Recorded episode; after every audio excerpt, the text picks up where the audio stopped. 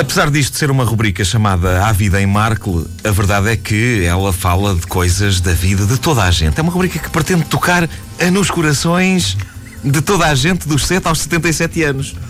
Como a revista Tintim. Uh, a ideia é essa, mas eu estive a pensar que há certas experiências da vida sobre as quais eu nunca vou poder falar convenientemente porque versam sobre coisas que eu não faço. Por exemplo, eu adoraria, e se calhar muita gente gostaria, que eu fizesse um Ávida em Markle sobre saltos de paraquedas ou sobre bungee jumping. Infelizmente, eh, para abordar qualquer um desses temas, eu teria de os experimentar, e a isso eu digo não obrigado. Tá bom? Eu sei que há pessoas que pagam para serem atiradas de sítios altos, mas comigo não contem. Eu sou o tipo que, se estiver a ler o catálogo de uma dessas empresas que vendem experiências, eu irei logo direitinho para as experiências que não só tenham os pés bem assentes na terra, mas também, de preferência, o rabo bem assente num sítio fofo.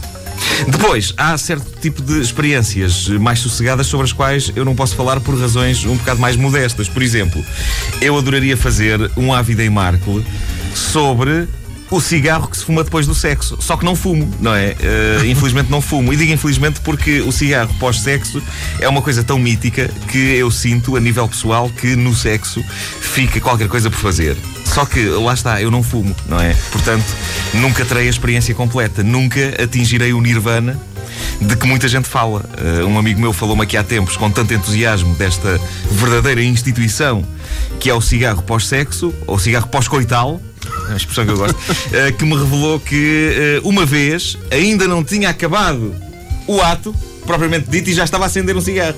Me parece uma das coisas mais bizarras da história, mas ele dizia que isso era a prova da importância do chamado cigarro pós-coital. Uh, seja como for, eu ainda hoje estou por mim a pensar como é que ele conseguiu fazer aquilo.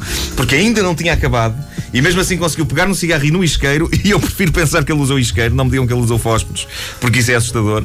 Conseguiu pegar naquilo e acender uh, fósforos. Fósforos para acender um cigarro pós-sexo ainda durante, durante o sexo. Precoce, parece, precoce. Parece um número de circo ao mesmo tempo. Uh, e agora, enquanto ainda está em cima da esposa, Roberto vai acender fósforos!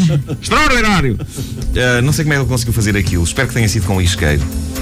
Um casal que não fume mas que queira experimentar essa sensação de fazer qualquer coisa imediatamente a seguir, pode sempre pensar em alternativas. Eh, deixem-me dar algumas sugestões para mostrarmos, nós, os não fumadores, mostrarmos aos fumadores que também temos o nosso pequeno nirvana pós-coital. Uh, e eu proponho, por exemplo, a pastilha elástica pós-sexo. Uh, é cool, Epá, é cool, não é? O ato acaba, não é? Ah! Cada um estica o braço para a sua mesa de cabeceira tira o papel da pastilha. Esta pastilha tem um papel grande. Uh, e está ali. Foi bom, não foi, querida? Haverá coisa mais romântica que isto? Eu gosto. Outra solução que eu proponho: frango assado pós-sexo frango assado pós-sexo, convém explicar que convém o frango já estar previamente assado. Uh, ou seja, quando passarem pela farmácia para comprar os preservativos, passem também pela churrasqueira. Uh, um frango e um pacote grande de batatas deve chegar. Uh, a eficácia desta solução vai depender da resistência dos amantes ao forte cheiro do frango assado, que já deve estar ali prontinho nas mesas de cabeceira, não é? Em pratos. Uh, para algumas pessoas, o cheiro é capaz de ser afrodisíaco. Eu sei que o cheiro de um belo frango assado deixa-me excitado.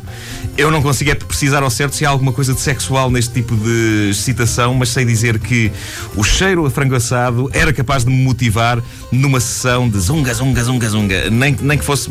Esta descrição zunga, zunga, zunga, zunga. Esta descrição agora. Uhum. Uh, mas iria motivar-me o cheiro. Para lamber os dedos? O, o cheiro a frango assado, nem que fosse eh, por saber que depois uh, iria comê-lo. Frango assado pós-sexo. Eu acho que isto soa maravilhosamente. A relação chega ao fim, cada um vira-se para a sua mesinha de cabeceira, saca de uma coxa. De uma coxa de frango, ok? Epá, porque o ato sexual nessa altura já acabou. Eu estou a falar das coxas de frango. Será que esta malta não sabe? Não sabe quando é que há de parar, mano? Valha-me Deus, mano. Valha-me Deus. Não ouviram desde o início? Querem ouvir outra vez? Ouçam esta rubrica em podcast antena3.rtp.pt